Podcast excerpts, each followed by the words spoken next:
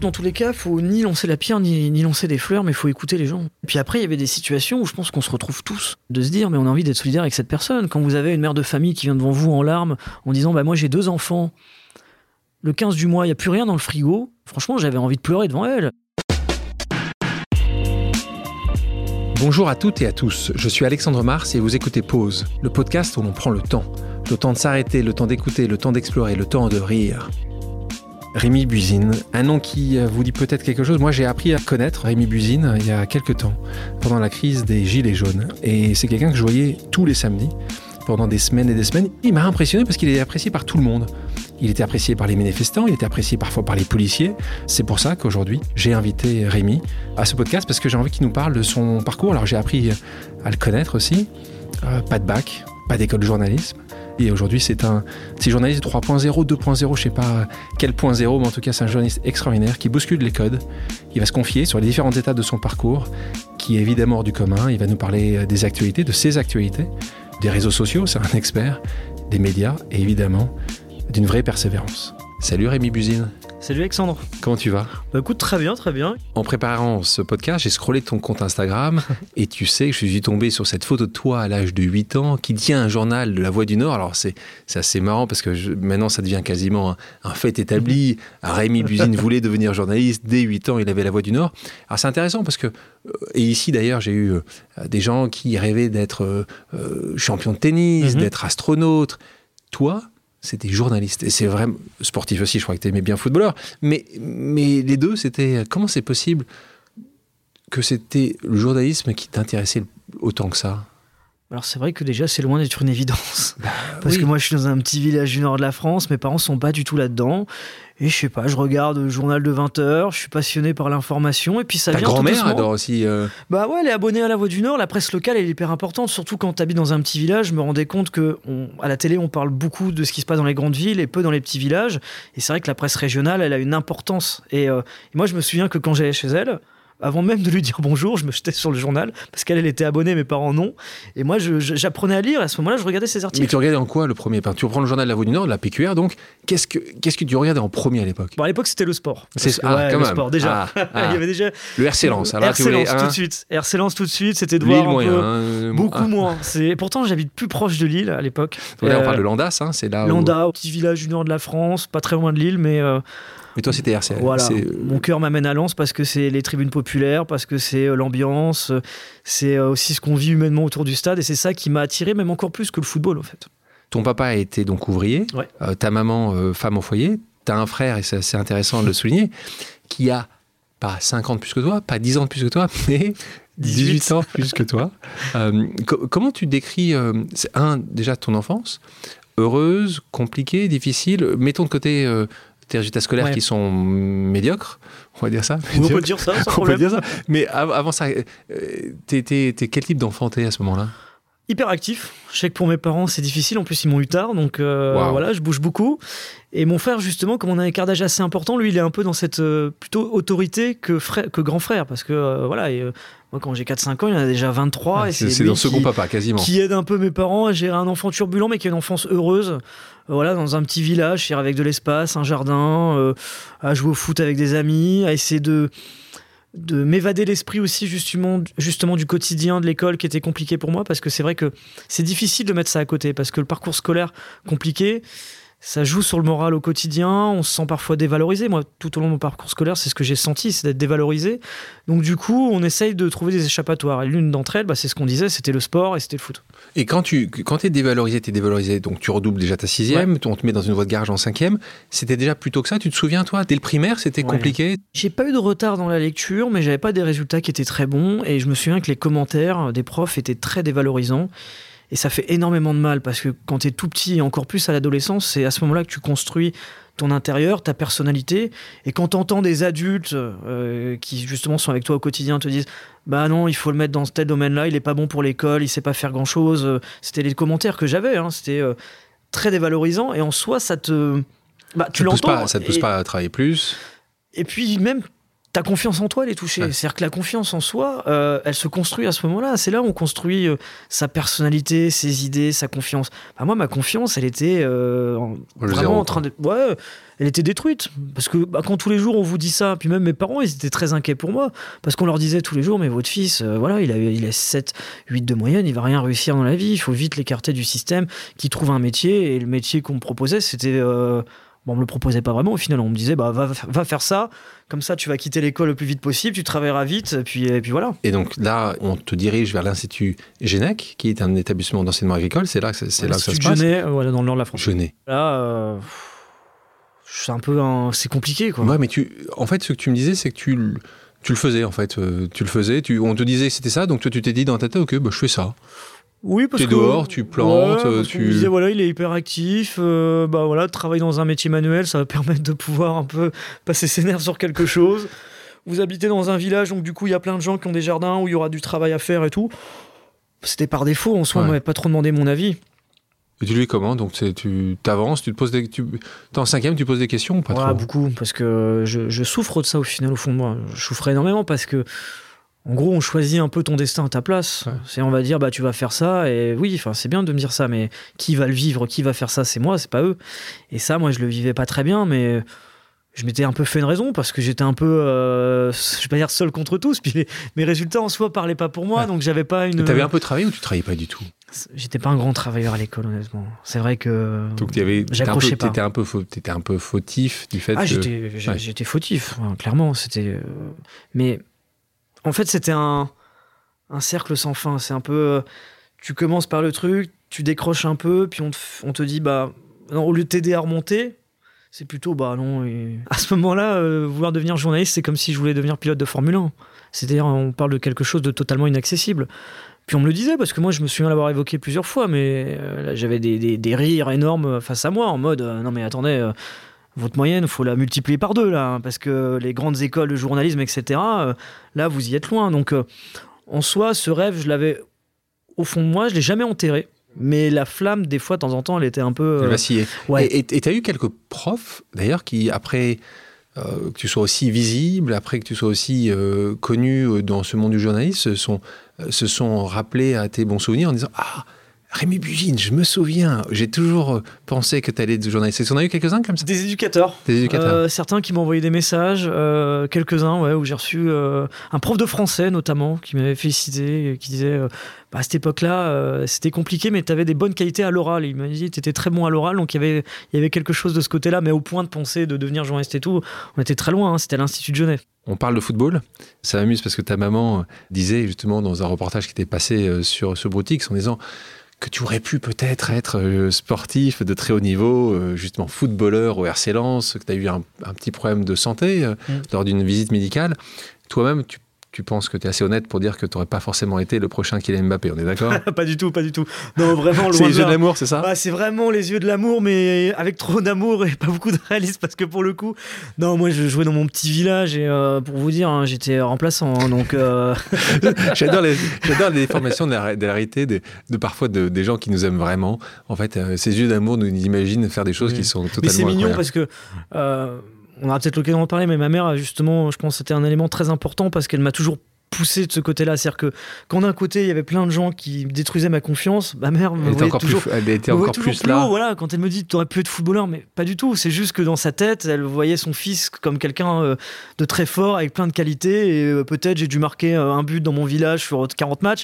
Et elle s'est dit, bah ça y est, c'est bon. Mais non. C'est lui, c'est le prochain. C'est Platini, on l'a trouvé. Et ton papa, lui, il essayait aussi, il avait cette confiance pour toi, il l'a démontré? C'est plus ma mère. Après, on a une relation avec mon père qui est beaucoup plus pudique. C'est-à-dire que on n'est pas à se dire euh, t'es le meilleur ou je t'aime, etc. Il n'y a pas ces mots-là.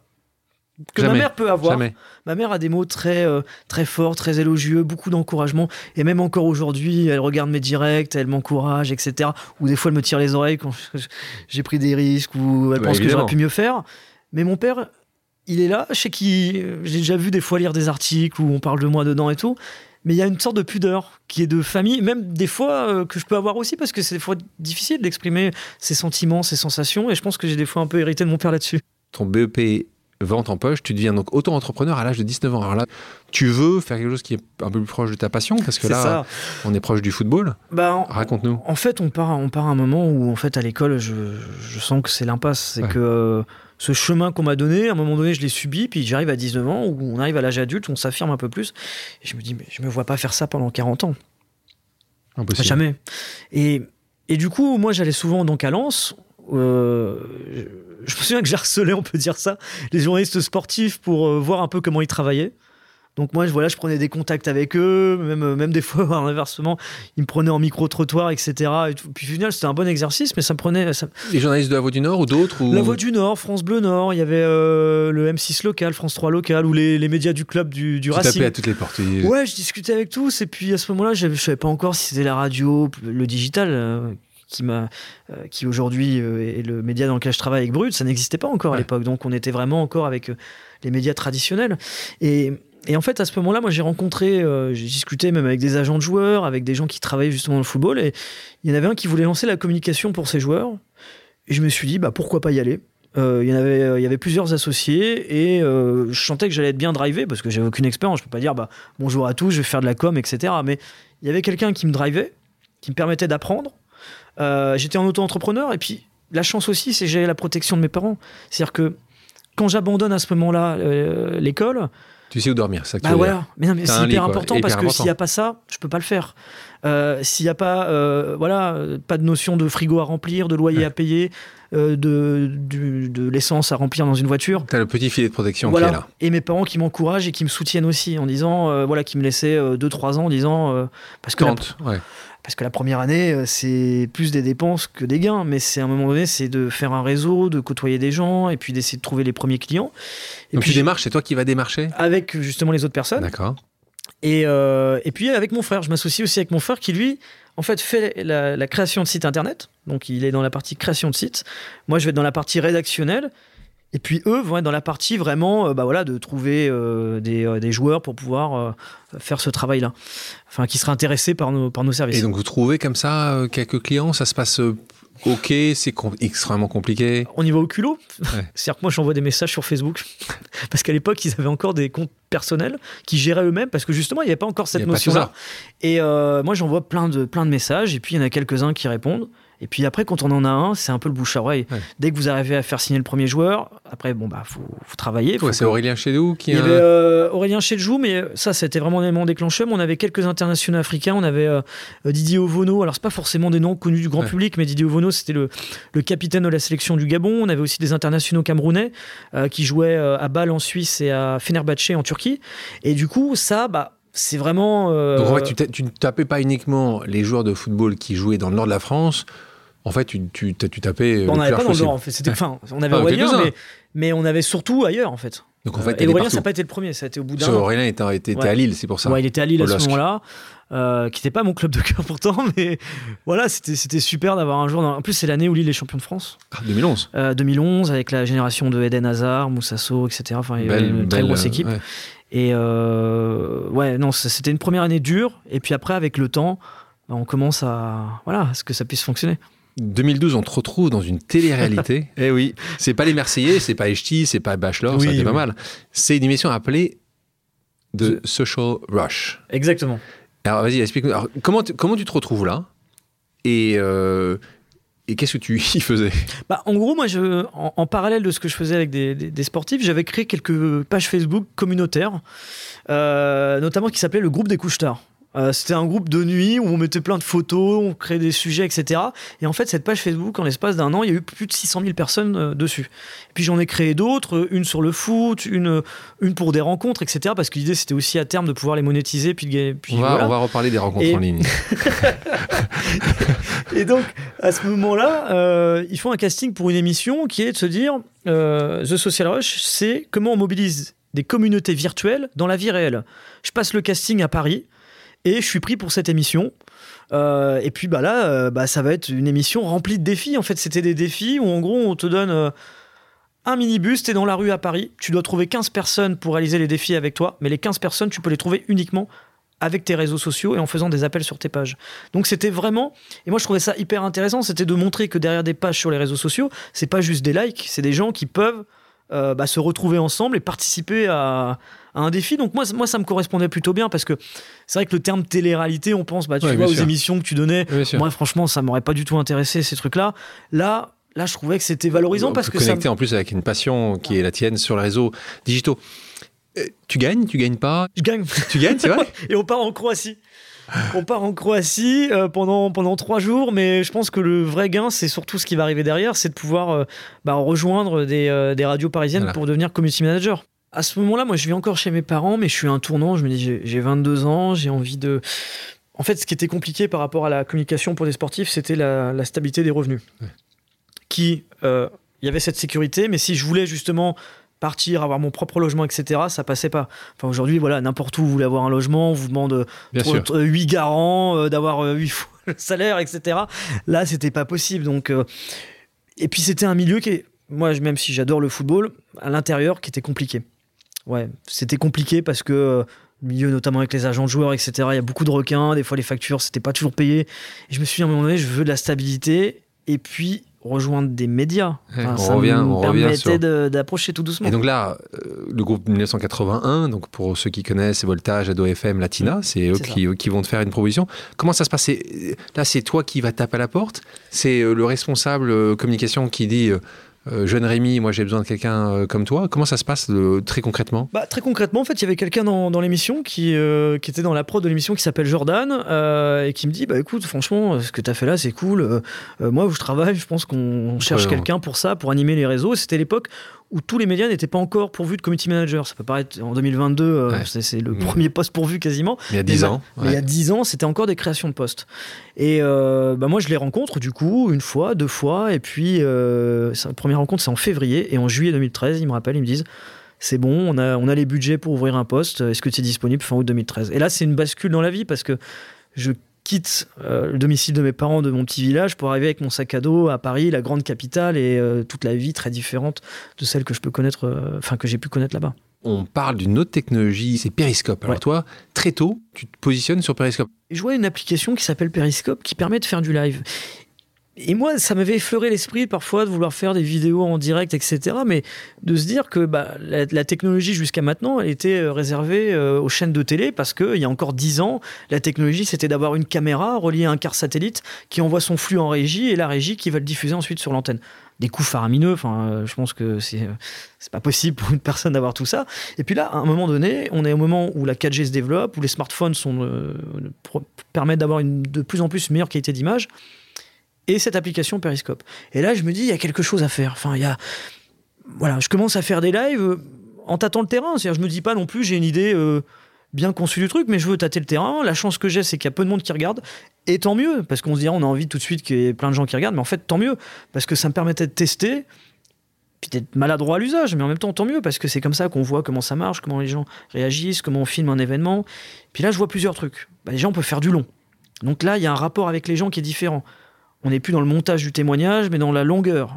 On peut parler aux gens pendant 10, 15, 20 minutes. Euh, on peut parler avec l'audience. C'est-à-dire que pour la, première fois, le journaliste est vraiment connecté en temps réel avec les gens qui nous suivent, nous regardent. Bah, tant mieux. Je me dis, le journaliste, il travaille pour qui? Pour ceux qui nous regardent. Ou qui nous écoutent, ou qui nous lisent. En temps réel, vous avez leurs questions, leurs critiques, leurs bons commentaires, tout. Super. Et là, je vois avec le temps, il y a quelque chose qui se crée. Je commence à voir comment euh, laisser place à l'interactivité, au témoignage, à voir aussi qu'il y a une liberté de temps. Parce que j'ai toujours, toujours remarqué que ce qui peut être l'ennemi du journalisme, c'est parfois le manque de temps, de caractère, etc. Parfois, on est, quand on doit limiter dans le temps, on a une frustration sur son sujet au final. Bah là, le live, c'est quelque chose d'inversé parce que le live s'adapte à l'événement. Et donc, on s'adapte à cet événement et on, on donne la longueur qu'il faut. C'est-à-dire que moi, quand je lance le direct, je me dis pas ça va durer 20 minutes, une heure, deux heures. Je laisse l'événement vivre et j'arrête au moment où l'événement se termine.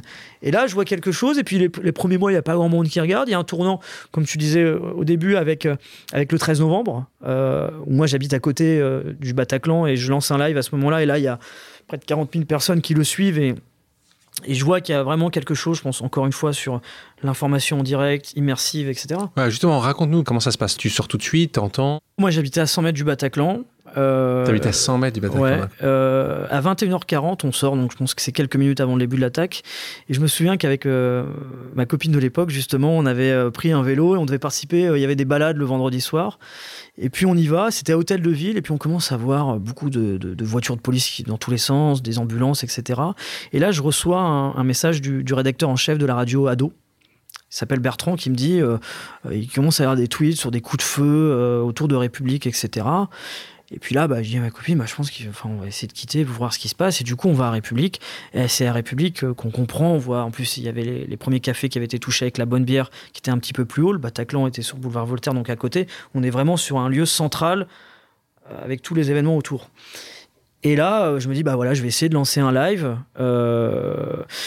et de récupérer les informations. Alors, les informations vérifiées que je donnais, c'était celles de l'AFP. C'est-à-dire que moi, je me suis dit, il faut pas prendre. Enfin, Faut le- surtout pas bah commencer non, à. on va pas rentrer dans les rumeurs parce qu'il y avait Ouais. plein de rumeurs. Il y avait euh, des gens qui disaient il y a une fusillade au Trocadéro, euh, à Châtelet ça tire, etc. Moi je me disais dans un truc, on reste concentré sur ce qui se passe. Je raconte ce que je vois vraiment. Je pars pas dans les rumeurs ou dans les on dit euh, il y a eu un bruit là-bas, c'est parce qu'il y a une fusillade. Non, je reste seulement sur ce que j'ai vu. Au moins je suis sûr de ce qui se passe sur ce point-là. Et puis ensuite sur, euh, sur les bilans euh, humains, les tragiques bilans humains de cette soirée, bah, je prenais ceux de la préfecture de police qui communiquaient quand même régulièrement. Et puis euh, ceux de l'AFP qui donnaient pas mal d'informations. Et donc, tu as vu ton, ton, ton feed, donc en fait, qui. Vous étiez parti à 1, 5, 10, et puis à ça la fin de la. grimpait, euh, ça grimpait de façon spectaculaire. Et en même temps, on est tellement sidéré par ce qui se passe autour que je pense que je m'en suis rendu compte qu'après à la maison, quand j'ai vu la, le- la courbe statistique. euh, et encore, je crois que j'ai dû le voir peut-être même un ou deux jours après. Parce qu'on était tellement sidéré, je pense surtout par l'événement autour, que c'est la priorité. quoi. À quel moment tu arrêtes? J'arrête malgré moi parce que j'ai plus de batterie. plus de batterie. à l'époque, j'étais pas si bien équipé. Et puis, c'est surtout que les... la batterie des téléphones était. Enfin, euh, on était à l'iPhone 6. Aujourd'hui, on parle de l'iPhone 13. Il y a- Donc, C'était il, y a... il y a 7 ans maintenant, bientôt Ouais. 7 ans. Et j'ai l'impression que d'un point de vue technologique, il y a une avancée qui est quand même incroyable. Parce que là, on a l'impression de parler d'un truc d'il y a 20 ou 30 ans quand on parle en matière de technologie, mais l'image, même de la. L'image frisait, euh, elle n'était pas forcément en bonne qualité, c'était réseau 3, 3G, 4G, c'était pas encore dingue. hein. Là, t'es dans ton élément? Ah, totalement. C'est-à-dire que là, euh, je sens vraiment, je suis sur le terrain, je suis euh, euh, au cœur d'événements d'actualité, alors heureusement pour beaucoup d'autres, beaucoup plus heureux. Et euh, je me dis, ouais, c'est là que j'ai envie d'être. Mais je me- je m'en étais rendu compte aussi, quand, parce que quand j'étais dans les, dans les radios parisiennes, la chance qu'on avait, c'est qu'on était dans des. On avait très peu d'effectifs. Et c'est arrivé une fois un vendredi soir où il y avait plus de journalistes à la rédaction. Ils m'avaient envoyé pour faire un direct par téléphone, alors que j'avais aucune expérience. Je pense même que je dois bugger un mot sur deux. Mais, Mais t'étais heureux. mais j'étais heureux parce que c'était une Tu te souviens, c'était quoi expérience. Tu te souviens, c'était quoi Euh, oui, c'était. Euh... Fais-nous rêver. Euh, c'était pas, c'était pas très beau. C'était une prise d'otage dans une banque dans le 13e arrondissement, avenue des Gobelins. C'était un homme D'accord. qui avait retenu deux personnes, je crois, par rapport à la garde de ses enfants. C'était pas terroriste, hein, c'était euh, une revendication personnelle. Et euh, je m'en souviens que ça dure pendant des heures. Et c'est là où je me retrouve confronté pour la première fois à un événement où je vois 20 caméras, euh, les chaînes info en duplex, c'était BFM, ITV Et, à l'époque. et toi, tu es uniquement avec ton, Ouais. ton son à faire du micro-trottoir euh, micro-trottoir avec le avec le micro-voltage. micro-voltage. Et, euh, et par téléphone, on avait un flash tous les demi-heures. Et du coup. Mais ça s'était pas trop mal passé parce que je crois qu'ils m'ont renvoyé une deuxième fois. Le discours, c'est de dire on voit de moins en moins les jeunes regarder la télévision et donc les JT d'information, mais c'est pas pour autant qu'ils s'en fichent de l'information. Parce que les médias traditionnels ont fait le constat de se dire ils nous regardent pas, c'est qu'ils veulent plus être informés. Le constat, c'était plutôt l'inverse, c'était de se dire c'est plutôt un problème de support que euh, de fond. Le fond, l'information les intéresse. L'année d'après, Nuit debout, euh, printemps 2016, toujours Périscope. Ouais. Et c'est là où tu vas te faire connaître euh, réellement du grand public. Là aussi, explique-nous comment ça se passe. C'est- Pour toi, c'était assez logique. Chaque fois qu'il y avait un événement, t'allais être dehors, t'allais utiliser Périscope. Là, il se passait quelque chose. En fait, je, je regardais Twitter, il y avait le hashtag Nuit debout qui était en top tweet et les gens qui se disaient Mais que se passe-t-il? Et c'est vrai que moi aussi, je me demandais que, bah, justement, Qu'est-ce que c'est? qu'est-ce que c'est? Et bah, j'habitais pas loin de la place de la République, je me rends sur place, puis je vois euh, des centaines ou même des milliers de personnes dès le premier soir qui sont là, qui font des ateliers, qui discutent entre eux de comment on peut changer le modèle démocratique. euh, ils parlent de 6ème République, etc. Je me dis, bon, c'est intéressant, il se passe quelque chose. En plus, on était à, un an des, des présidentielles. Et je, me- je commence à lancer un live le premier soir. Et il y avait quand même quelques centaines de personnes déjà qui suivaient, ce qui était inhabituel pour moi, parce qu'après le 13 novembre, c'était quasiment retombé au niveau d'avant. Euh, et là, je vois quelques centaines de personnes qui sont curieuses, qui demandent ce qui se passe et tout. Et puis je, je fais un soir, deux soirs. Puis je crée quelque chose vraiment de conversationnel, où on va d'un stand à l'autre, où l'idée c'est vraiment de, je peux pas dire d'être dans une libre antenne, mais presque, on permet aux gens d'exprimer leurs pensées, leurs avis, puis de, comprendre ce qui est en train de se passer sur cette place. Et puis il y a un tournant, qui je pense c'est un peu un tournant de ma vie, c'est le 2 avril 2016. Je lance un live et ce live va monter à 81 000 personnes. Et euh, L'explication aucune, je sais pas. Toujours pas euh, bah Même, même euh, six ans après. Euh, T'arrives pas à être, je sais pas. Non, juste, je me dis que l'événement intéressait des gens, et puis au final, c'est un peu effet boule de neige, les gens partagent, partagent, et puis à un moment donné, il y avait une curiosité aussi forte sur ce qui se passait sur cette place. Les retours de la presse sont élogieux. Euh, Street Press considère que tu développes, et quand même plutôt pas mal, c'est une forme de journalisme moderne. Libération estime que tu inventes un format journalistique. Enfin, tu sais tout ça. Hein. Euh, et tu as même été invité au Grand Journal. Le lendemain, en plus. Le lendemain. Le lendemain de Sorcor. Là, c'est vraiment très particulier parce que je me... quand mon live s'arrête à 2h du matin le soir des 80 000, il faut savoir que je fais une interview directement pour Rue 89 à l'époque avec un journaliste qui deviendra plus tard un futur collègue à Brut en plus, Benoît Lecor. Donc ça c'est assez euh, un signe du destin. Et puis je me retrouve à faire une dizaine d'interviews le lendemain dans le Grand Journal. Et moi je me retrouve sur un plateau télé en plus où il y avait il y a beaucoup de public. Euh, oh, je suis stressé comme jamais. Euh, mais je, je, me dis c'est fantastique parce que je le prenais pas sur un truc d'ego personnel de me dire ça y est on va voir ma tête à la télé, mais de me dire mais c'est super, je peux parler de, de, de, cette idée de faire du live streaming sur des éléments d'actu euh, dans des médias, donc du coup c'est de la visibilité. Peut-être qu'il y a plus de gens qui vont vouloir regarder ce que je fais. Et puis ça me permettait aussi d'avoir des contacts dans le milieu de la presse et des, contacts de gens qui pour euh, certains auraient été bienveillants et déterminants parce qu'ils m'auront aidé justement dans mes choix, dont le choix de Brut. Comment tu expliques un, tel succès? Est-ce que ce serait la méfiance potentielle envers des médias plus traditionnels, la manière dont tu traitais l'information, la manière justement dont tu laisses l'information couler? Ah, Explique-nous. Je pense qu'il y a un peu de tout ça. Il y a un peu de tout ça vraiment parce qu'il y a le format, dans le sens où c'est... Euh, voilà, on laisse le temps, le temps. Et, on le voit même encore de plus en plus aujourd'hui. Les gens aiment beaucoup, justement, et je pense que c'est aussi le principe de ce podcast, de pouvoir euh, bah, parler, d'échanger, de, prendre le temps. Et on est à un moment où, justement, bah, il y a très peu ou pas de formats qui permettent de prendre ce temps-là où tout est très calibré, très minuté. Et là, bah voilà, on a le temps d'être en immersion dans un élément, de laisser vivre. La défiance envers les médias, je l'ai remarqué peu de temps après, où j'ai vu qu'il y avait des gens justement qui euh, regardaient ce que je faisais parce qu'ils disaient on n'a pas envie de regarder ce qui se passe sur une chaîne info parce que ils nous montrent que une chose et vous ce qui est bien c'est que dans le direct on peut voir l'ensemble de l'événement. Et, euh, donc c'est vraiment un ensemble de choses mais le, format je dirais quand même en premier. C'est quoi aujourd'hui pour toi l'ennemi du journalisme? Il doit lutter contre quoi? Il doit lutter contre euh, les, pressions, les instrumentalisations, euh, toute forme de pression. Enfin, vraiment, je pense que c'est hyper important. Et la, pression, c'est des pressions parfois même des réseaux sociaux. C'est euh, vous faites un reportage et vous avez plein de gens qui vous vous tombez dessus non pas parce que ce que vous dites est faux, mais parce que ça ne leur plaît pas. Il faut pas se laisser influencer par ça. Euh, et puis faut. T'en as beaucoup, eu beaucoup, toi? Ouais, sur certains événements. Par exemple, vous allez montrer la réalité d'un camp de, réfugiés.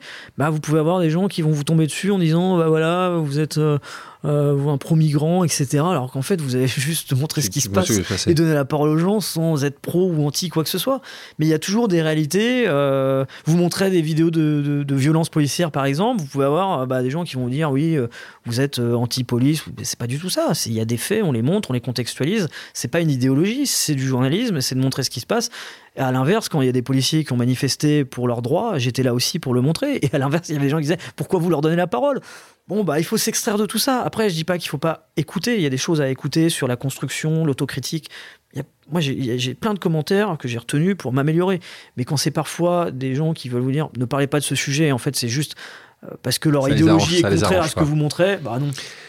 Ta notoriété et ta reconnaissance ne font ensuite qu'accroître. Des médias, et on en parlait, notamment BFM TV, t'approchent en disant Rémi, rejoins-nous, tu seras heureux chez nous tu choisis un autre média, puisque tu intègres Brut en 2016, hein, très tôt, euh, quasiment au démarrage euh, de Brut, avec euh, quelqu'un qui est exceptionnel, qui s'appelle Laurent Lucas, mm.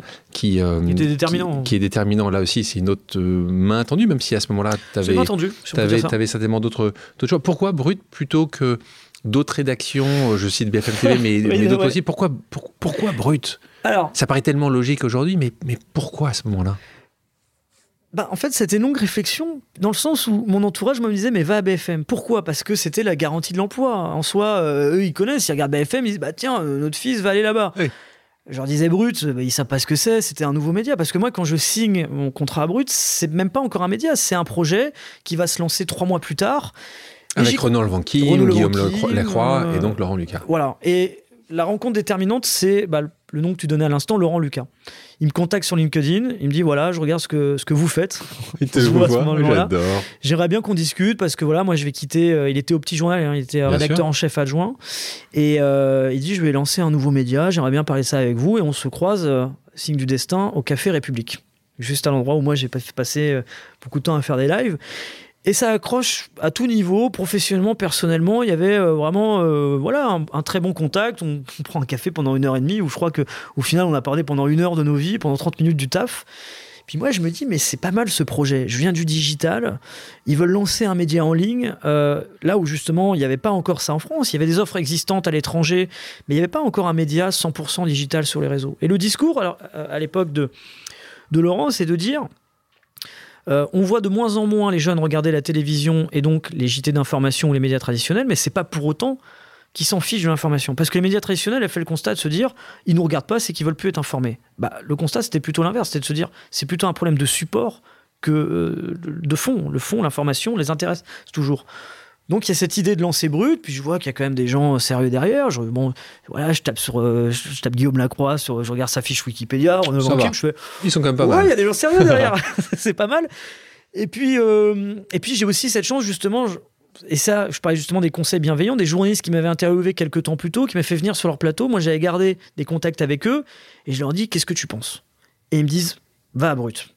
Parce que, ok, c'est osé, ok, ça peut se casser la gueule au bout d'un an, mais T'as jamais eu de contrat en tant que journaliste. C'est un truc formidable de pouvoir signer ton contrat dans une boîte qui va naître qui te fait confiance en plus de, rester dans le même format. Parce que moi, si j'allais à BFM aussi, c'était ça. C'est ah, que je quittais mon format. format. J'aurais été incarnant face caméra, chose que j'avais jamais fait. Là, c'était tu fais du live sur les réseaux, tu viens faire la même chose chez nous, mais on va te driver et tu vas apprendre. Parce que moi, ce que j'avais conscience, c'est que j'avais. payé aussi. avait aussi ça, contrat de travail, et puis euh, de, de, travailler avec des gens qui ont de la bouteille, de l'expérience et qui pouvaient me faire progresser. Parce que moi, j'avais jamais été au contact vraiment d'une rédaction. je me dis, bon, bah voilà, c'est des gens qui ont de la bouteille, ils ont de l'expérience, ils vont me faire grandir. Je connais évidemment bien Brut parce que euh, je les accompagne maintenant depuis quelques mhm. années à travers euh, mon fonds d'investissement euh, responsable qui s'appelle Bliss. Brut, grand succès après toutes ces années, puisque tu vois, c'est 17 milliards de vues, 17 milliards de vues. C'est incroyable. Je ne sais pas si vous imaginez, c'est des montants incroyables. C'est intéressant parce que tu parlais d'avoir rejoint cette équipe. Mm. Est-ce que tu as eu un moment hein, le syndrome de l'imposteur? Est-ce que tu t'es dit, j'ai pas la carte de presse, je suis pas journaliste, je me retrouve entouré de gens qui sont des cadors, parce que c'est quand même des cadors ou pas ou jamais euh. Si je te dis que ça m'arrive de le ressentir encore aujourd'hui. Bah c'est parfois des sentiments qui rejaillissent de l'enfance, justement, quand, quand j'étais ado et qu'on me disait que je pouvais pas être bon à quelque chose, etc. Ça peut rejaillir encore aujourd'hui. C'est plus rare parce qu'avec le temps, on essaye justement de se construire une vie, puis de d'avancer dans ses projets, et puis finalement, avec des réussites, on acquit cette confiance en soi. Mais ça m'est arrivé, oui, au début, c'était ça, parce que je parle des journalistes bienveillants, mais il y en a d'autres qui ne l'étaient pas du tout. Je me souviens qu'il y avait des gens... Non, pas brut, pas brut, mais à l'extérieur. C'est-à-dire que j'arrivais sur le terrain, il y avait certains qui m'insultaient, hein, genre, euh, parce que j'avais un téléphone, eux avaient ah, leur caméra, ils disaient, mais va jouer ailleurs, qu'est-ce que tu fais avec ça euh. Puis en plus, c'est des gens parfois qu'on apprécie, bah qu'on apprécie dans leur travail, donc c'était c'était un peu dur. Et puis moi, j'arrivais dans, voilà, dans, un, dans un milieu où c'est pas évident, où parfois il y a des, questions de concurrence, d'ego, etc. Et c'est un peu dur. Mais euh, puis oui, ce truc de l'enfance qui rejaillissait de temps en temps. C'est un moteur? Moi, je le prends plutôt comme dans le bon sens du terme aujourd'hui, dans le sens où ça te permet de garder les pieds sur terre et de tout le temps te remettre en question. C'est-à-dire que au début, ça pouvait me freiner, dans le sens où tu n'oses pas, tu tentes pas. Et maintenant, rien ne m'arrête justement d'en tenter. Je me dis justement, il faut euh, foncer, il faut euh, voilà forcer les portes parfois pour y aller, au lieu de vivre euh, pendant 30 ans, 40 ans, puis à 70 ans, quand on fait bilan de sa vie, se dire pourquoi j'ai pas osé faire ça? Bah, moi, je suis plutôt dans cette optique, il faut y aller, il faut foncer. Mais il y a cette, cette notion de, de, ouais, qui, peut, qui peut rester, mais c'est vraiment dans la remise en question, de se dire est-ce que j'ai bien fait? On parlait des rédactions, on parle de ces nouveaux médias, on a évidemment Brut, il y en a d'autres qui existent, quand on voit ce que Hugo décrit peut faire, mhm. ou ce que Combini peut faire également. Est-ce que toi, tu as des rédactions où tu dis, ah, ils ont compris aussi ils font un bon taf. Et comment tu vois, toi, l'évolution de ces médias? Tu penses que les médias traditionnels sont voués à, à continuer à perdre des parts de marché ou tu penses qu'elles peuvent, si elles embauchent des Rémi Buzine, retrouver un peu de, drive? Bah, Au final, tu, tu, citais les exemples de, médias qui sont 100% digital comme brut, mais en fait, même les médias traditionnels aujourd'hui essayent de venir aussi dans ce sillon-là. Aujourd'hui, euh, voilà, on prend un exemple BFM TV. Aujourd'hui, ils ont un compte TikTok. Ils essayent aussi de faire des formats originaux à côté de l'antenne. Donc, tout le monde a à peu près pris le virage parce qu'ils comprennent que bah, l'avenir est aussi là, que s'ils veulent capter un, un jeune C'est ce que l'audience, c'est ce que l'audience. c'est ce que, veut l'audience. Et puis, bah voilà, je veux dire, l'audience de la télé est de plus en plus vieillissante. Il y a une nouvelle génération qui est de plus en plus connectée sur les réseaux. S'ils vont pas dessus, bah, ils sont voués euh, pas forcément à disparaître, mais en tout cas être en grande difficulté. Et ceux qui n'ont pas pris le virage du numérique aujourd'hui, ou pas assez, euh, ils en souffrent énormément. Donc euh, aujourd'hui, que ce soit les médias 100% digitaux comme Brut et d'autres, et les médias traditionnels, on est à peu près dans ce sillon de voilà d'avoir des équipes euh, digitales. Aujourd'hui, les médias traditionnels ont aussi des équipes spécialement dédiées aux formats digitaux. C'est parfois récent pour certaines rédactions, mais je trouve que c'est plutôt une bonne chose et c'est la suite logique. C'est qu'aujourd'hui, je dis pas que tout se passe là, mais une partie, et ça va faire que grandir.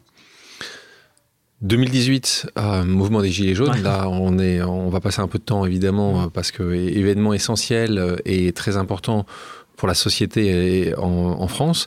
Tu nous amènes là au cœur des manifestations. Comment ça se passe là aussi Ça te paraît une évidence Laurent t'envoie dès le premier week-end là-bas? On voit qu'il se passe quelque chose sur les réseaux. on le voit assez vite parce que justement, c'est un mouvement qui est né sur les réseaux sociaux. Et moi, je me souviens avoir couvert une dizaine de jours plus tôt un mouvement des ambulanciers en colère. Euh, qui c'est le périphérique, c'est assez tendu parce qu'ils bloquent le périph et ils n'avaient pas l'autorisation de le faire. Et puis il y a plein de commentaires et les gens disent rendez-vous le 17 novembre. Et là je me dis, euh, je rentre à la rédac, je dis bon, je vois des trucs qui montent depuis quelques temps, mais là il y a quand même des gens qui parlent dans le concret. Euh, je commence à voir des posts en disant on va se rassembler pour faire une pré, ce qu'on appelle une assemblée générale pour préparer notre rassemblement du 17. Puis je vois des vidéos, il y a du monde, les gens mettent les gilets jaunes, les vidéos des, des leaders de l'époque font des millions de vues. Et là, il se passe un truc. Puis en même temps, il y a des mesures gouvernementales très contestées. Hein. Ça part justement d'une taxe sur les prix du carburant. On pourrait se dire euh, aujourd'hui que c'est pire encore, mais à l'époque, c'était déjà très tendu et les prix euh, ne faisaient qu'augmenter. Et euh, là, ça devient une évidence de se dire, bah voilà, le 17 novembre, le rendez-vous c'était à 6h du matin un samedi, ça pique un peu. mais là, on se met, on se dit, on va y aller. On va y aller avec un motard de presse. C'est un motard de presse, c'est des gens qui sont spécialement formés pour accompagner les journalistes sur le terrain. Voilà, on leur dit, bon, on a envie d'aller là-bas, etc. Puis ils sont formés un peu sur des situations qui peuvent être un peu tendues. Ça, ça a été le cas. Donc du coup, c'est et du coup, on est en binôme pendant euh, pendant des mois. Mais ça commence le 17 novembre à 6h à Porte-Maillot sur le Comment s'appelait? Maxime. Maxime, bravo Maxime. Et donc là, 6h du matin, périph, 17 novembre. Voilà, et il y a 30 personnes. Et là, on se dit, euh, quand vont-ils venir? Et au final, ça ne fait que monter. On arrive, euh, je me souviens avec d'autres journalistes, on... il y a presque plus de journalistes que de gens à ce moment-là. Mais ça va faire que grandir. C'est-à-dire, on voit 10 personnes, puis 20, puis 50, puis à un moment donné, on en voit des centaines, puis des milliers. Et là, on se dit, bah, au final, la journée, elle commence à devenir assez incroyable. Quoi. Je veux dire, on est sur le périphérique, ça bloque, ça bloque le périph. Puis la porte maillot, bon, bah, d'ici, euh, c'est pas loin de la, des Champs-Élysées. Puis on arrive sur les champs, puis on voit des centaines de personnes avec des gilets jaunes, euh, puis des gens vraiment en colère. Et puis, ouais, il se passe quelque chose. Et là, je me dis, bon, bah, on va essayer de comprendre ce qui se passe. On va aller les voir, on va discuter avec eux, et puis justement profiter du format, d'être sur quelque chose de conversationnel. Avec des questions très simples. Vous venez d'où? Vous faites quoi dans la vie? Pourquoi vous êtes là? C'est la question à chaque fois. à peu près. Puis après, on discute, on échange, mais c'est ça. Et c'est là qu'on voit, bah, en fait, il y a plein de professions différentes. Il n'y a pas une idéologie politique qui ressort plus qu'une autre. En réalité, il y avait de tout. Il y avait de l'extrême gauche, de l'extrême droite, des gens de la gauche, de la droite, des gens qui n'étaient pas politisés plus que ça. Il y a même des gens qui avaient voté euh, Macron un an plus tôt, mais qui disaient Moi, c'est pas contre Macron, c'est juste que dans mon porte-monnaie, il n'y a plus rien, il faut faire quelque chose. Et là, euh, il y a des choses quand même qui ressortent euh, dans, la vie des gens, c'est les points communs. Mon frigo, il est, vide le, le, 20 du mois où je galère. On part pas en vacances avec les enfants. Noël, c'est, il y en a pas travailler aujourd'hui, ça nous sert plus à rien parce que euh, en fait, on dépense des centaines d'euros dans l'essence et c'est pas indemnisé. Donc du coup, on bouffe un tiers de notre salaire dans, dans des charges, dans des taxes. Et puis on voit, ouais, puis on voit vraiment une France euh, très euh, très variée. Il y avait des jeunes, des plus âgés, des gens aussi qui découvraient Paris. Moi, c'est ça qui marquait. C'est-à-dire, moi, je discutais avec des gens, ils me disaient, mais moi, l'Arc de Triomphe, je l'ai jamais vu. C'est la première fois que je. C'est la première fois que je la, je la vois. Enfin, que je vois l'Arc de Triomphe. Et quand ils voyaient cet Arc de Triomphe, c'était sous les gaz lacrymogènes ils étaient déterminés. Certains disaient, mais nous, on va aller jusqu'à l'Elysée. Et là, je me dis, il y a une détermination parce que c'était une colère pour beaucoup qui étaient là depuis des années, voire peut-être plus encore. C'est tombé en 2018, mais elle aurait pu tomber 4 ans plus tôt ou 4 ans plus tard. Mais c'était un truc qui était sous-jacent depuis des années et il fallait que ça pète à ce moment-là. Donc là, toi, tu suis, tu es accepté très vite, très rapidement.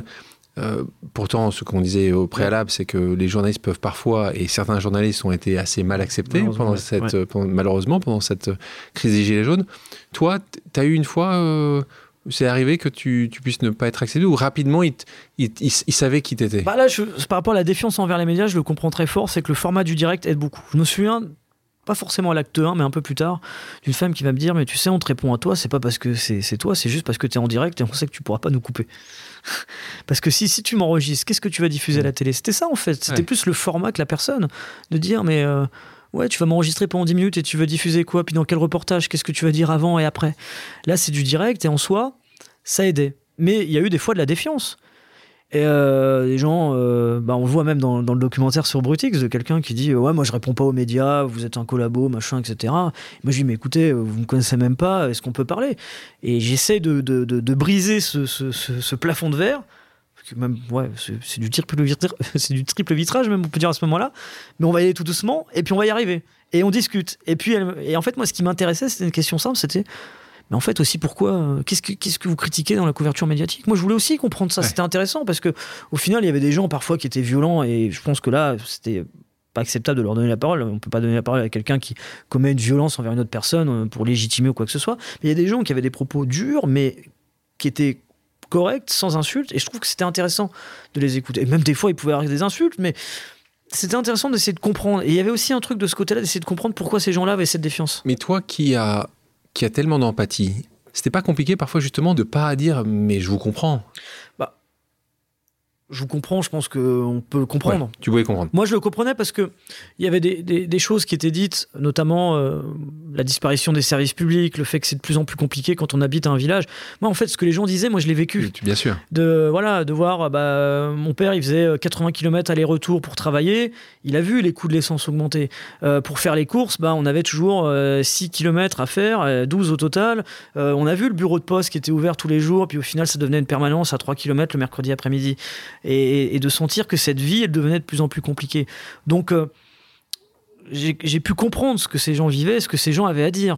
Je pense que dans tous les cas, faut ni lancer la pierre, ni, ni lancer des fleurs, mais faut écouter les gens. Enfin, et là, je pense que c'était important. Moi, je pouvais comprendre ce qu'ils vivaient, et puis après, il y avait des situations où je pense qu'on se retrouve tous. Euh, de se dire mais on a envie d'être solidaire avec cette personne quand vous avez une mère de famille qui vient devant vous en larmes en disant bah moi j'ai deux enfants le 15 du mois il n'y a plus rien dans le frigo bah moi quand euh, franchement j'avais envie de pleurer devant elle. mais c'est logique je pense que tout le monde enfin je veux dire derrière le derrière le journaliste qui est là avec euh, ce qu'il doit avoir comme déontologie professionnelle la distance qu'on doit avoir avec un événement ce qui est normal vous vivez avec des gens qui souffrent quoi. Qu'est-ce qui aurait fait pour que la conséquence la conclusion soit une conclusion plus positive pour le mouvement?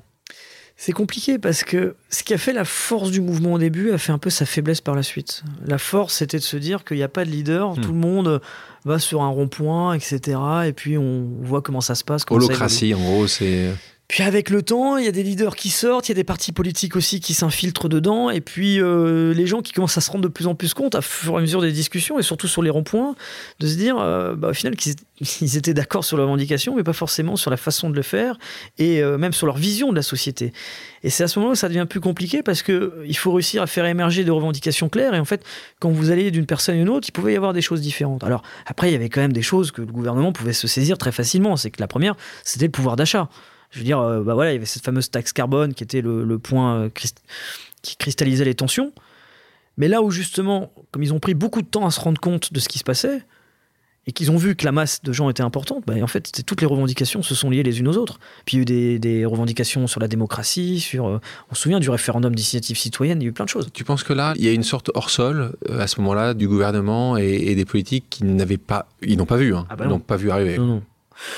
Ce qu'on peut se dire, c'est que ça aurait pu arriver euh, durant le quinquennat d'Emmanuel Macron comme le précédent. n'importe quel. Là, là, on ne parle pas de. C'est quel que soit le gouvernement. Sur, sur la temporalité, c'est de se dire que.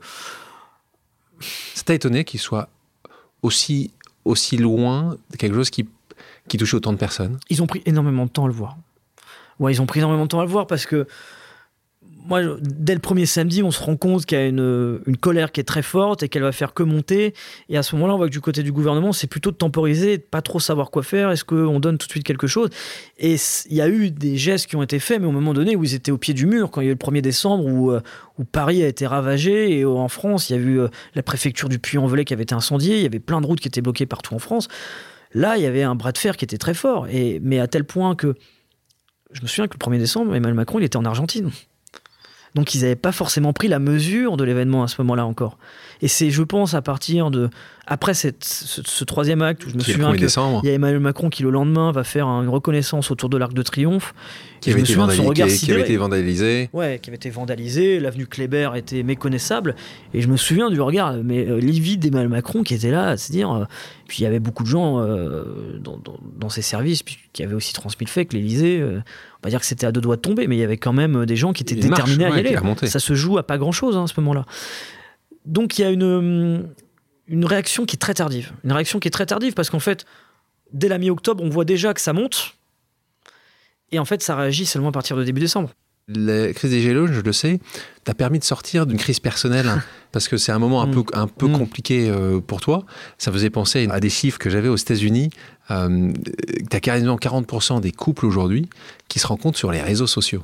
Et donc, toi, il se passe la même chose. Tu rencontres une femme. À 1480 km d'ici, à Tunis. À Tunis. Voilà, Tunis. Donc, euh, à la base, euh, tout nous éloigne. Il y a la Méditerranée, des cultures différentes. Mais au final, euh, bon, voilà, on s'entend très vite, très bien. Et puis, il y a quelque chose d'assez fort, à tel point que j'y allais un week-end sur deux, parce qu'elle ne pouvait pas encore venir en France. C'était compliqué. Et puis aussi que bah voilà, les, les, coutumes locales font que les gens se rapprochent un peu plus vite aussi, d'un point de vue des coutumes religieuses et autres. Et du coup, on va se rapprocher assez vite au bout d'un an. voilà, donc il y a le mariage en 2018. Donc tu te maries. Ouais. Donc mariage, donc euh, Tinder. Je sais pas si c'était Tinder ou autre, mais en tout cas, à peu près. Une application. donc tu te maries. Tu suis aussi. Ce qui est marrant, c'est que tu suis aussi un peu ce qu'a fait ton frère. Oui, ça parce que tu suis bien ton frère. Il est, bravo, ça c'est. Oui, alors là pour le coup, c'est vrai qu'on avait personnalités différentes, mais lui, il avait rencontré sur internet dix ans plus tôt une femme donc qui habitait en Chine. Il a été plusieurs fois la voir. Euh, je dis beaucoup plus de réussite parce que ça fait 15 ans qu'ils sont mariés aujourd'hui. Ils ont une petite fille et c'est un couple formidable parce qu'ils voilà, ils ont construit une relation. Euh, au final, il y avait, euh, je sais pas, 7-8 000 km qui les séparaient. Et une, culture, culture aussi. Totalement euh, différente. on a fait le mariage en Chine, hein, on a été là-bas avec mes parents, euh, avec les coutumes locales, de, du feu d'artifice devant la maison, du karaoké au mariage, etc. Je sais pas si c'est ça qui m'a inspiré, mais. En tout cas, tu le fais. Je le fais, mais bon, c'est le hasard de la vie. Mmh, hasard de la vie, tu tombes amoureux, vous vous mariez vous faites le mariage en, Tunisie, tes parents, donc c'est quand même assez intéressant parce que tes deux parents qui sont euh, du nord de la France se retrouvent avec euh, une jeune fille euh, qui est, une, qui est chinoise et l'autre qui est tunisienne. c'est les rencontres de l'improbable. Enfin, je veux dire, ça n'aurait pas pu arriver 30, 40 ans plus tôt. Et, et, donc, oui, on fait le, mariage fait à Tunis en plus. Donc, mes parents viennent là-bas. c'est pas évident parce qu'en plus, il fait 45 degrés. moi, j'ai des parents qui m'ont vu sur le tard, donc assez âgés, donc c'était pas évident pour organiser le voyage. Et puis voilà, ça se fait là-bas, elle arrive en France, puis c'était un petit peu plus compliqué à ce moment-là. C'est là où c'est l'adaptation dans un nouveau pays, de, de, voilà, de vivre un peu une, vie différente. C'était pas facile. Et ça, se fait, ça le fait pas Ça le fait pas. Et puis en plus de ça, euh, les, les, les, coutumes et, et religions font que on pouvait pas forcément trop vivre ensemble avant. Moi, j'ai respecté ça, même si, euh, en fait, ce qui se passait, c'est qu'on on acceptait chacun ce que l'autre vivait. C'est-à-dire que moi, elle m'a jamais demandé de, de, changer quoi que ce soit en moi, mais moi, de mon côté, j'ai jamais demandé de changer quoi que ce soit en elle. Et, et, justement, dans cela, c'était qu'on n'avait pas forcément trop la possibilité de pouvoir vivre, de, vivre ensemble. Avant le mariage. et la vie à deux, bah, quand tu découvres la vie à deux, ça passe ou ça casse. Et là, c'était plus tendu.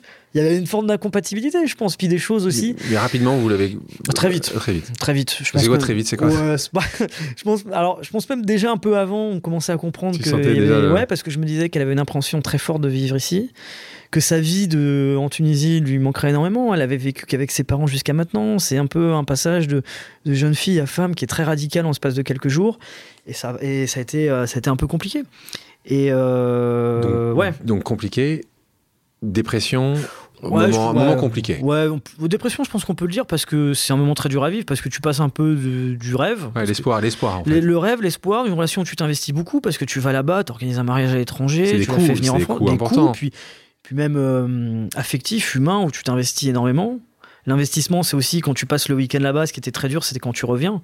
Parce que euh, tu reviens, moi je vis tout seul à Paris hein, à ce moment-là, et donc euh, tu perds 20 degrés au thermomètre et tu perds toute la chaleur d'une famille, euh, d'une femme avec toi qui est très sympa aussi, avec qui tu t'entends bien et tu te retrouves tout seul. euh, et c'est c'est un peu compliqué. Et donc, oui, une, c'est, un, vraiment une montagne russe. C'est, c'est vraiment. euh, et donc, du coup, c'est, c'est vraiment particulier à vivre. Et je pense que c'était le pire été de ma vie à ce moment-là. Et c'est là, donc là, on est quelques mois avant la crise de ces gilets jaunes. Et donc, donc là, tu te retrouves à un moment où justement ça te permet de penser à autre chose, de construire, euh, te construire et, passer ton temps euh, Ah bah. dans, dans le boulot. je me concentre à 200% Ouais. sur le travail. C'est-à-dire que euh, ça me sauve un peu moralement parce qu'en fait, je me concentre sur autre chose et puis au final, ma, ma vie reprend son cours. Et puis, je me retrouve à couvrir quelque chose qui me, qui, qui me prend une énergie euh, très forte parce que déjà, tous les samedis, c'était de 6h à 22h quasiment en direct. C'était très violent, c'était très tendu.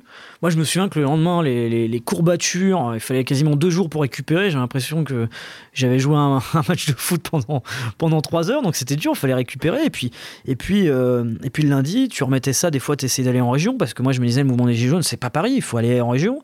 Donc, on allait sur les ronds-points. Les premières semaines, tu avais des trucs incroyables. Moi, je me souviens, euh, le, le 19 novembre, justement deux jours après, d'être arrivé près de Bordeaux. Avec, non sans difficulté parce que toutes les autoroutes étaient bloquées, donc à devoir prendre un train, covoiturage, à passer dans des villages pour arriver là-bas, et me retrouver sur un, devant un, un péage où il y avait 1000 personnes à minuit, avec des, gens en train de tronçonner les arbres, les mettre sur la route, mettre, faire des feux de camp, des barbecues. Euh, et là, je me dis, waouh, j'ai vu un truc incroyable à Paris le 17 novembre, mais là, ce qui se passe là en région, et je regardais, euh, il y a le truc là, ce qu'on a, Bison futé. Mais c'était hyper instructif parce que tu regardais la carte et en fait, il y avait des traits noirs partout, même à 2h du matin. Parce que c'était bloqué. Et tu voyais ça un peu partout en France, dans des endroits, et là, tu disais, il y a quelque chose à raconter. Donc, moi, mon idée, c'était vraiment d'aller le plus possible dans des villes différentes, et même parfois, euh, pour mes directs le samedi, de quitter Paris. Parce qu'en fait, ce qui était intéressant, c'est que quand tu allais à Bordeaux, quand tu allais, euh, euh, je sais pas, à Lyon, à Toulouse ou même Nantes, en fait, les gens, ils avaient aussi. euh, des problématiques locales que tu retrouvais euh, pas ailleurs. Et ça, c'était intéressant de pouvoir les comprendre. Euh, janvier 2020, euh, tes talents te valent une arrestation euh, par la police. Euh, donc, tu couvrais une manifestation contre la réforme des retraites. Ouais. Qu'est-ce qui s'est passé là? On peut dire, un, je pense, un ex-Excel d'une commissaire, je pense, qui n'avait pas été bien formée. au Une droit- commissaire? Ouais, c'est une commissaire qui n'était pas bien formée, je pense, au, au droit de la presse. Euh, en gros, en fait, nous, on a un matériel de protection. Euh, alors, des fois, les gens disent, mais pourquoi vous avez tout ça? Mais en fait, c'est juste que bah, les manifestations sont devenues tellement violentes que bah, c'est normal d'aller en manifestation avec un casque et un masque à gaz. Et qu'à un moment donné, si on n'a pas ça, on se met en danger on peut pas couvrir l'événement. Et moi, je considère que bah, ce qui, s'y passe, y compris les moments de tension, de violence, sont des moments à documenter. Enfin, ça fait partie de ce qui se passe. On n'est pas là pour dire que c'est bien ou quoi que ce soit. Il faut le montrer. Et donc, euh, bah, moi, ils voulaient me saisir mon matériel en disant voilà, le masque à gaz est interdit, euh, c'est euh, considéré comme une arme de voilà. Et donc, à ce moment-là. Euh, ils veulent me placer en garde à vue, mais j'ai quand même le temps de pouvoir envoyer un message euh, à la rédaction, donc de prévenir Laurent Lucas de lui dire bon, euh, Je vais- je vais pas être là, je vais pas être là pendant quelques Est-ce heures. que vous pouvez m'aider Et euh, je sais qu'ils ont essayé de débloquer les choses, de contacter Ouais. plein de gens, même au ministère de l'Intérieur et tout. Et qu'au final, au moment où je suis arrivé au poste, ils ont reçu des instructions qui étaient de pas me mettre en garde à vue. Je suis passé devant euh, une officier de police judiciaire euh, et qui, euh, qui m'a libéré une heure et demie après. Et j'ai pu. et L'anecdote, c'est que j'ai pu regagner la manifestation et couvrir la fin. Mais. À ce moment-là, la procédure, aussi débile soit-elle, c'est qu'ils ont, pu, ils ont dû prendre mon matériel. Et donc, du coup, j'ai couvert quand même la fin de la manif qui était Avec ton ancien- irrespirable, avec ton- rien. Avec ton iPhone 6. Avec allé Alors là, on était au 9 ou 10, je crois, mais euh, je me Avec rien. retrouve. euh, Avec rien. bah ouais. Et surtout pas de masque. Euh, ouais, et Masque à gaz, bien masque à gaz. Et là, du coup, bah, je, je l'ai respiré. Et je, je pense que j'ai jamais autant pleuré qu'à ce moment-là. Quel type d'événement tu préfères couvrir, toi? C'est le moment où ça concerne la vie des gens, quoi. Enfin, c'est quand c'est des sujets de société qui sont très forts. Bah, au moment des Gilets jaunes, il y avait quelque chose de très fort parce que ça concernait des dizaines de millions de personnes. Et puis même, on pourrait élargir aux frontières. C'est- Je veux dire, la, question de la probléma- des problématiques économiques, c'est euh, la première euh, au monde, le- la question du pouvoir d'achat. Donc sur des sujets de société, sur euh, aussi couvrir des initiatives positives. Moi, je me souviens en région parisienne, à Courbevoie, avoir couvert une initiative de, de jeunes. En fait, il y avait un, un bus de nuit qui avait été incendié dans le quartier. Et euh, donc, du coup, les travailleurs de nuit n'avaient plus de bus pour se rendre à la gare. Et il y avait des jeunes qui avaient mis en place des navettes solidaires pour pouvoir am- amener euh, les, jeunes, les gens au travail, ou en tout cas à la gare.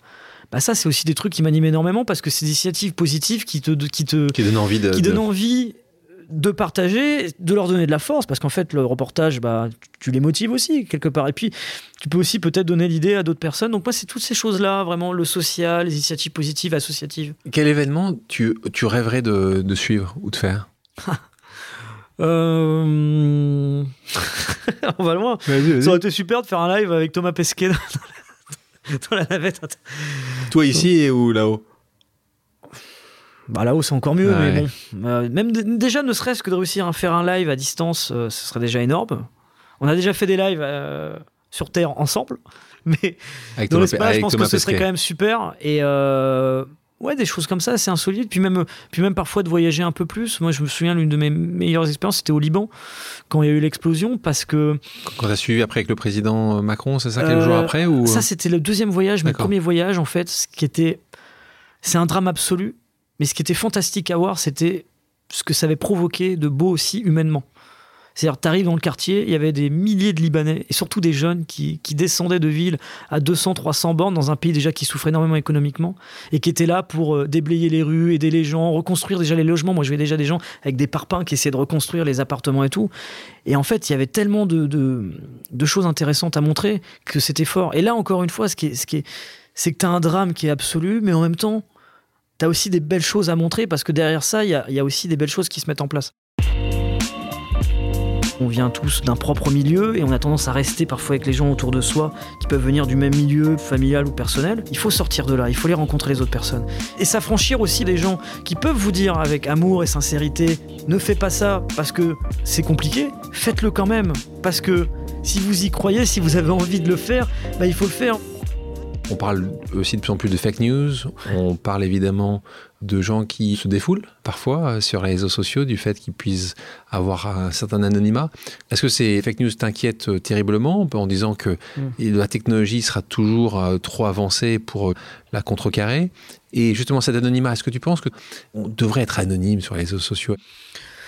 Bah, sur la lutte contre les fake news, je pense que c'est un truc hyper important. Enfin, en tant que journaliste, on est là justement pour essayer d'informer les gens avec une information de qualité, sourcée, et ça fait toujours mal au cœur quand on voit des gens qui, euh, qui partagent euh, des fake news. Et, euh, et le problème, c'est qu'aujourd'hui, les fake news, ça part d'eux ou de gens qui veulent manipuler l'opinion, avec des faits qui sont toujours bouleversants, choquants. Donc, du coup, ça touche votre mémoire. Vous êtes là, vous dites Ah, il y a eu ce drame-là, mais vous, vous avez envie de le partager à la terre entière parce que vous dites C'est grave ces images. Alors qu'en fait, bah, la réalité, elle est, elle est- elle est parfois tout autre. Et donc, ça, il y a. Le problème, c'est qu'on a souvent un train de retard par rapport à ça.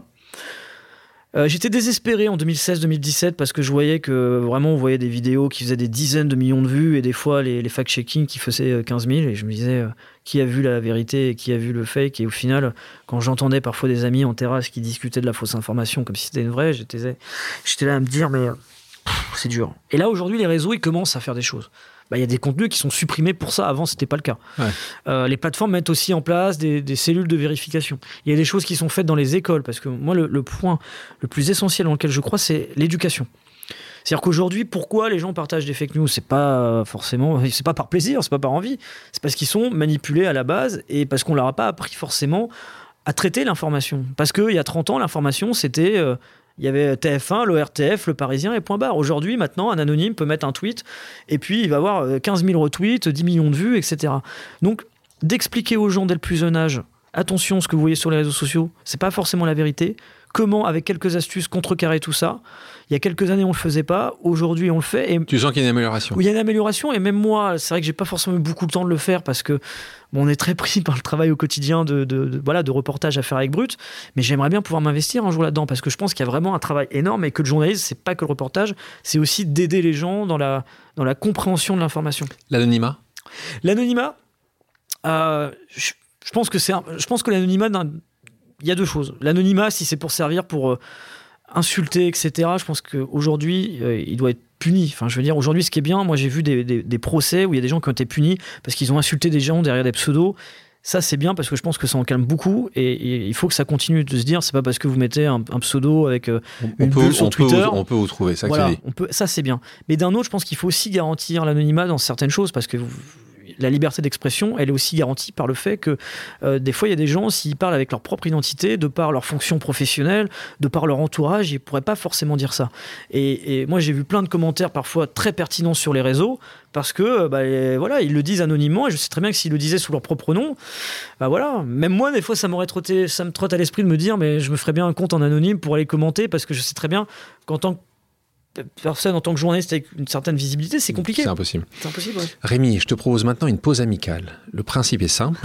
J'ai demandé à quelqu'un qui te connaît de te poser une question surprise. C'est bon? On écoute. Hello Rémi, très heureux de participer à ce podcast, Pause, avec euh, toi comme invité. Je reste extrêmement touché par notre rencontre qui n'est pas si ancienne que ça. On, a pris le temps d'échanger un peu et j'ai été très touché par euh, le fait que euh, bah, tu me considères comme l'une de tes références et c'est pour moi une fierté parce que tu es aujourd'hui l'une de mes références et l'une des références de nombreux journalistes.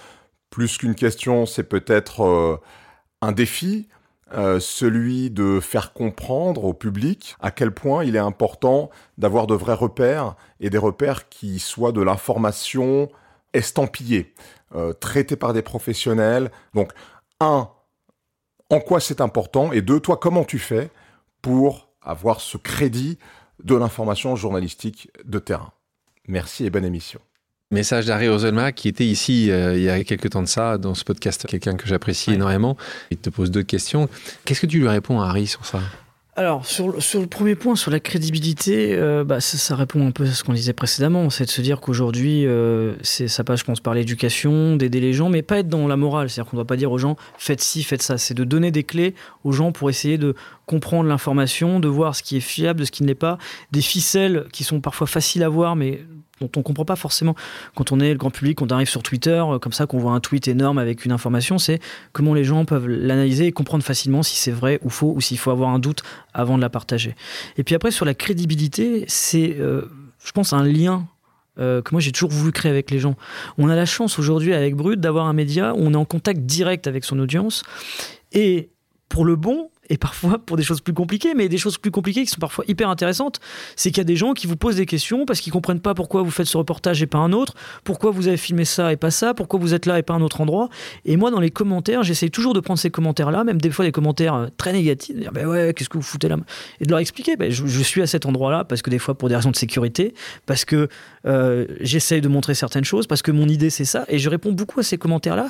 Et puis après, j'écoute aussi les commentaires du grand public, c'est sur le fond sur la défiance. Parce que si certains, justement, vont sur des choses parfois alternatives ou autres en se disant la vérité est là et pas et un autre endroit, c'est qu'on a parfois loupé quelque chose. C'est. Euh, le lien avec les gens, mais au-delà de ça, c'est comment on travaille au quotidien. C'est-à-dire que pour nous, en tant que journaliste, une conférence de rédaction, avoir un rédacteur en chef, la hiérarchie, comment on construit son reportage avec les monteurs, comment on le diffuse, etc. C'est notre quotidien. Mais les gens, eux, ils ne voient, entre guillemets, que le produit fini. Et c'est bien de leur expliquer. Moi, je trouve que c'est, c'est super de pouvoir montrer comment on travaille. Et moi, ça m'est arrivé des fois d'avoir des gens, notamment dans des mouvements sociaux, qui viennent vers moi avec une défiance aussi envers moi, en me disant, mais qu'est-ce que c'est que ça? Euh, euh, Ça m'est déjà arrivé, oui, pourquoi vous avez tel actionnaire à brut, des trucs comme ça. Et mais moi, je discute avec eux, je leur dis, bah, écoutez, euh, oui, on a tel actionnaire, mais il m'appelle pas tous les soirs pour me dire quoi faire. Il m'appelle jamais, même. parce qu'on a notre indépendance, on fait notre travail, et, ça, c'est important. Comment on travaille au quotidien? Bah voilà, euh, le fait aujourd'hui euh, d'avoir un rédacteur en chef, bah, c'est avec lui qu'on réfère, et le, rédacteur en chef, bah, c'est juste sur des questions éditoriales. Tu es un vrai autodidacte. A un événement important quand même, c'est l'interview du président de la République. Quand on t'annonce que tu vas le faire, tu dors pas la nuit, tu es heureux, Comment ça se passe Ça se passe aussi au Liban. C'est-à-dire qu'en fait, euh, la première étape, c'est que moi, je vais au Liban, euh, je fais pas mal de reportages après l'explosion, euh, une dizaine en tout, avec un accueil formidable, et du coup, bah, cet accueil permet aussi d'avoir des reportages de qualité. Et puis derrière, fin, août, l'Elysée m'appelle, enfin les conseillers presse, en disant Emmanuel Macron va aller à Beyrouth début septembre, est-ce que ça vous intéresserait de faire quelque chose? Nous on dit bah pourquoi pas, mais c'est nous qui devons euh, proposer un format, je veux dire une idée, etc. Et moi je me souviens dans ces discussions, ce qui est intéressant, c'est qu'ils ont une idée, nous on en a une autre, et on reste sur la nôtre en disant on pense connaître comment ça se passe sur les réseaux, on sait comment ça se passe pour faire un live. Et euh, le live, par exemple, l'idée c'était de le faire sur le porte-avions. C'est très conventionnel, c'est très froid. Et nous, notre idée, c'était de le faire sur le port, au milieu, bah voilà, où il y a les militaires qui y travaillent, là où ça se passe, et de montrer un peu quelles sont les opérations avec la France, le Liban, même de continuer après le live avec le président, avec un, un, colonel qui, était là, qui gère les opérations. Et en fait, on a gardé notre idée à tel point de se dire, bah, c'est soit ça, soit on le fera pas, parce qu'on pense que c'est sur les réseaux, euh, il faut avoir un live qui soit dynamique et, on n'est pas là pour faire une opération de com, on est là pour poser les questions, euh, euh, donc liberté des questions et le lieu, on pense que c'est là et voilà. Et on se maintient dessus et au final, ça le fait, le live marche bien et en plus de ça, il est diffusé en direct sur les principales télévisions libanaises. Incroyable. Ouais, très particulier parce qu'après coup, moi, j'entends ma voix traduite, euh, etc. Et je pense, je pense qu'à ce moment-là, on, a montré aussi notre savoir-faire de dire, bah, on pense que sur les réseaux sociaux, il y a une certaine façon, euh, voilà, des lives, de, des interviews à faire et c'est les journalistes qui doivent proposer les formats et, non l'inverse. Après, il y a toujours une discussion. Et donc là, la cellule communication de, la présidence vous fait confiance à nouveau? Voilà, elle fait confiance, elle se rend compte voilà, qu'on sait faire sur les réseaux, euh, qu'on connaît euh, nos supports. Et, au mois d'octobre, il commence à y avoir quelques discussions sur bah, essayer de faire un format long. Euh, et puis bah, nous, justement, on propose nos idées. C'est de se dire, bah voilà, on, aimerait bien faire une longue interview, on a une liberté euh, de ton, de temps aussi. Et on leur a prouvé parce que justement, on a, fait une interview pendant deux heures et demie et qu'on aborde vraiment tous les sujets sans en mettre un sous le tapis. Et en fait, sans se rendre compte qu'à ce moment-là, parce que cette interview, elle, monte euh, dans l'idée, mais l'actualité va s'emballer à ce moment-là. Il y a ce qui s'est passé avec Michel Zecler, on rappelle, c'est ce producteur de musique qui va être roué de coups, frappé par des policiers. Il y a eu la loi sécurité globale qui enclenche même une division au sein de la majorité et des manifestations énormes. On rappelle, hein, c'était l'article 24 qui cristallisait les tensions. L'article 24, c'était de dire ceux qui filment des policiers et diffusent des images pourraient avoir des sanctions s'ils ne floutent pas l'image des policiers. Il y a une tension, il y a pas mal de sujets de société intéressants, et puis on essaie d'élargir aussi à ce que la communauté de Brut veut avoir. Et donc, on a cet accord pour faire cette interview-là. Et là, ce qu'on trouve formidable à Brut, c'est qu'on a la chance de pouvoir solliciter notre rédaction, enfin notre, notre audience. Donc, on met un post sur les réseaux sociaux, bah voilà, Emmanuel Macron sera là, tel jour, telle date, posez vos questions dans les commentaires. On laisse le post pendant un jour, et le lendemain, on fait une conférence de rédaction, on se dit, bah voilà, la matière, c'est les gens qui nous l'ont apporté. Nous, on la structure journalistiquement, on fact-check tout. C'est-à-dire qu'on avait vraiment l'idée, c'était, euh, on savait ce qu'ils pouvaient dire, donc l'idée c'était d'avoir les réponses chaque pour fois, dire attention là, ce que vous dites c'est pas tout à fait vrai. Euh, voilà, on a ça. Et, on a construit avec les gens parce que l'idée, bah, c'était de faire une interview qui répond à leurs préoccupations. Combien de personnes?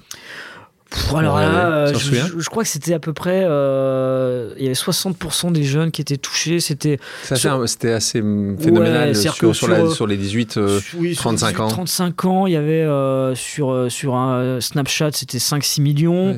Le live sur Facebook, je crois qu'il devait être à 4 millions. Sur TikTok, il y avait des reprises à 1 million, 1 million 5. Enfin, comment tu as trouvé le président? À l'aise?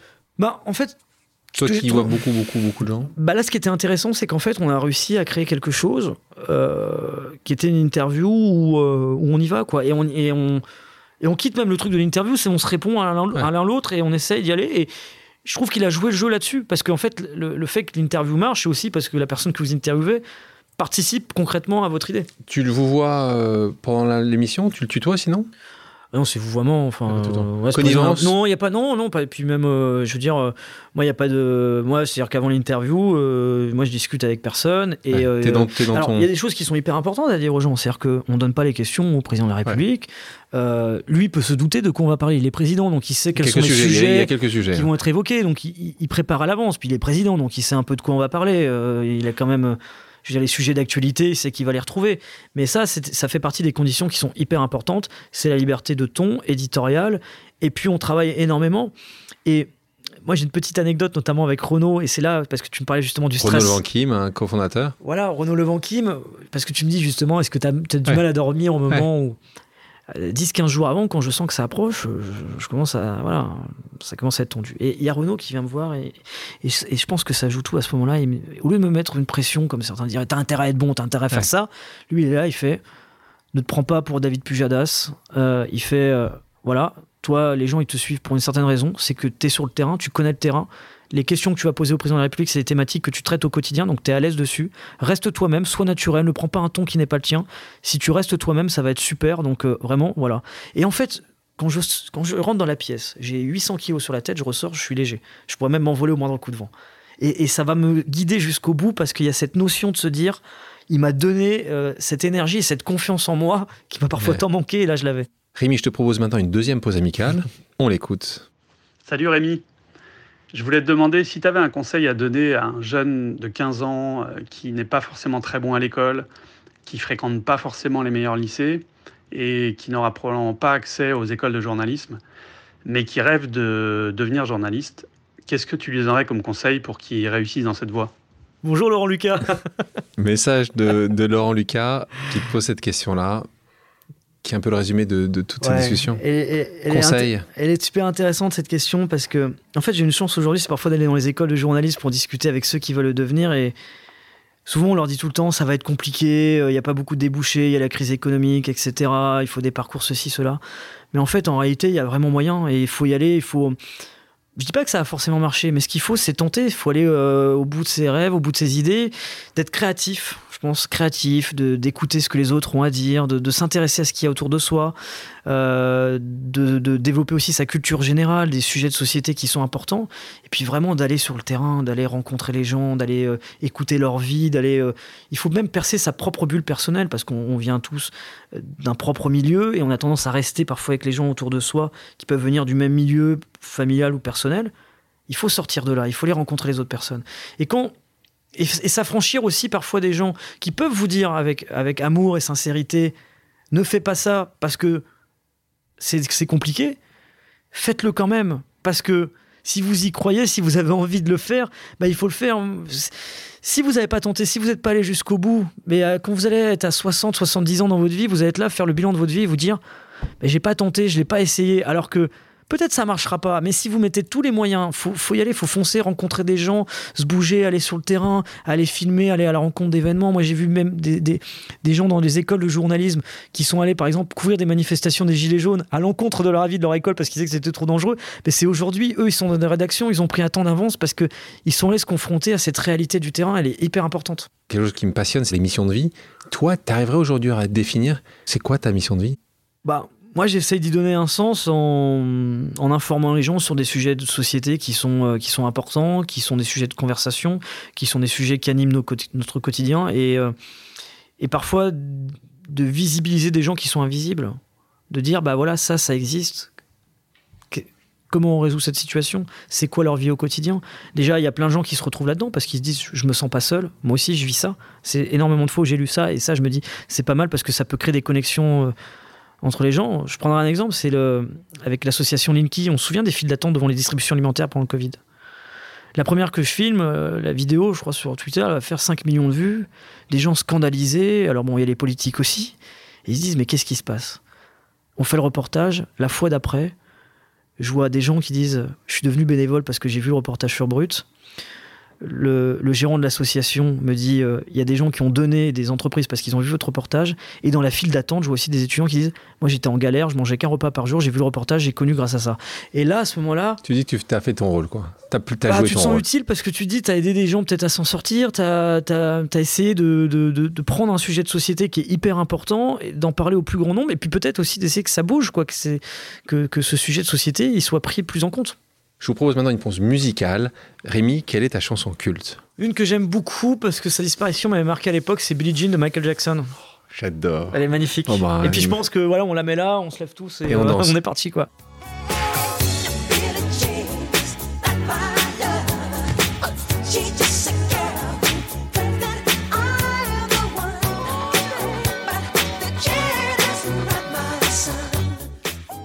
Passons à une pause inspiration, une émission que tu aimes regarder. Une émission de divertissement que je regardais avec mes parents, c'était le Big Deal.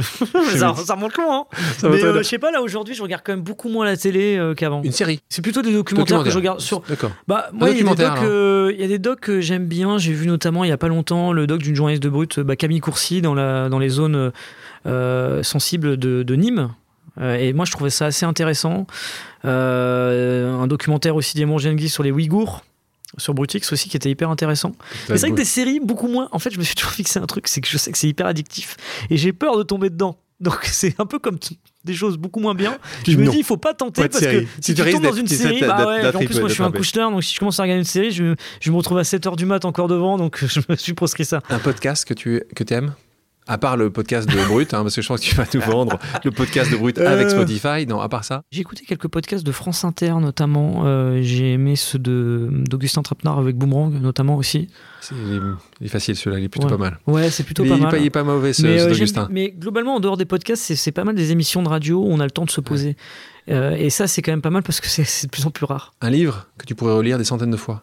C'est un pas peu pareil truc. que les séries. Je je me dis si je tombe dedans. Et pourtant, j'ai plein de bouquins à la maison, mais j'ai l'impression que c'est plus une déco qu'autre chose, honnêtement. Un hobby que tu conseillerais de tester. Ah. La marche à pied euh, le soir Tu pour se changer toi les Tu idées. rentres chez toi à pied de, de Euh, Montparnasse Ça peut m'arriver, mais c'est surtout en vélo. Moi, je, alors moi, je viens tout le temps à la rédaction soit en vélo, soit en trottinette. Et, mais sinon, ouais, je pense que les balades de nuit, c'est hyper inspirant. Enfin, moi, les, les, meilleures, les meilleures idées que j'ai eues de reportage, C'est quand c'est la nuit. C'est Ouais. quand je marche et quand je me, je me pose un peu les idées parce qu'on a des journées qui sont parfois hyper actives où on court un peu dans tous les sens. Et le soir, c'est le moment où on se réapproprie soi-même et on se retrouve, on maîtrise le timing. Ah, je suis tellement d'accord avec toi. Quelle est ta destination idéale pour faire une pause? Là, mes parents ont déménagé à Lille il y a Ah pas bah oui. longtemps, mais avant, c'était la maison de mes parents, celle où j'ai grandi. Donc, déjà, il y a un lien. Et puis, c'est un village. Donc, euh, moi, par exemple, quand j'habitais chez mes parents, je- la ville, je voulais la ville. Et là, quand on est en ville toute l'année, ben, on a envie de se reposer. Donc, je dirais ça. Tu veux toujours ce que tu n'as pas, hein, c'est ça le principe. hein. c'est le grand principe de la vie, ouais. si les auditrices et les auditeurs ont des questions, peuvent-ils te contacter sur tes réseaux sociaux? Si oui, lesquels? Euh, à peu près tous. Euh, Il surtout y en a un que tu regardes un peu plus que l'autre ou que Bah, tu essaies de répondre un peu Surtout plus Instagram, parce qu'en fait, Instagram, c'est un peu plus simple avec les messageries pour se retrouver. Et euh, ouais, j'essaie de regarder parce que même tu as des gens, des fois, qui te proposent des idées de reportage. Moi, ça m'est arrivé d'avoir des gens qui disent, ouais, euh, qui m'alertent sur un truc et qui me disent, voilà, on a cette situation-là, euh, on a, je sais pas, par exemple, la semaine dernière, je reçu un message de, il faut que j'étudie cette idée-là. C'est des gens qui m'alertent sur un foyer qui serait totalement insalubre. Bah, je vais essayer d'étudier, prendre contact, etc. Et ça, j'écoute beaucoup. Rémi, merci d'avoir accepté mon invitation. Bah, C'était un plaisir, vraiment. C'est cool de t'avoir. Merci encore. Un grand merci, Alexandre. Merci à toutes et à tous d'avoir pris le temps de faire une pause avec nous. J'espère que l'émission vous a plu, inspiré ou fait réfléchir. Si c'est le cas, je compte sur vous pour le partager avec vos proches, laisser un commentaire et mettre la note de 5 étoiles sur les plateformes d'écoute.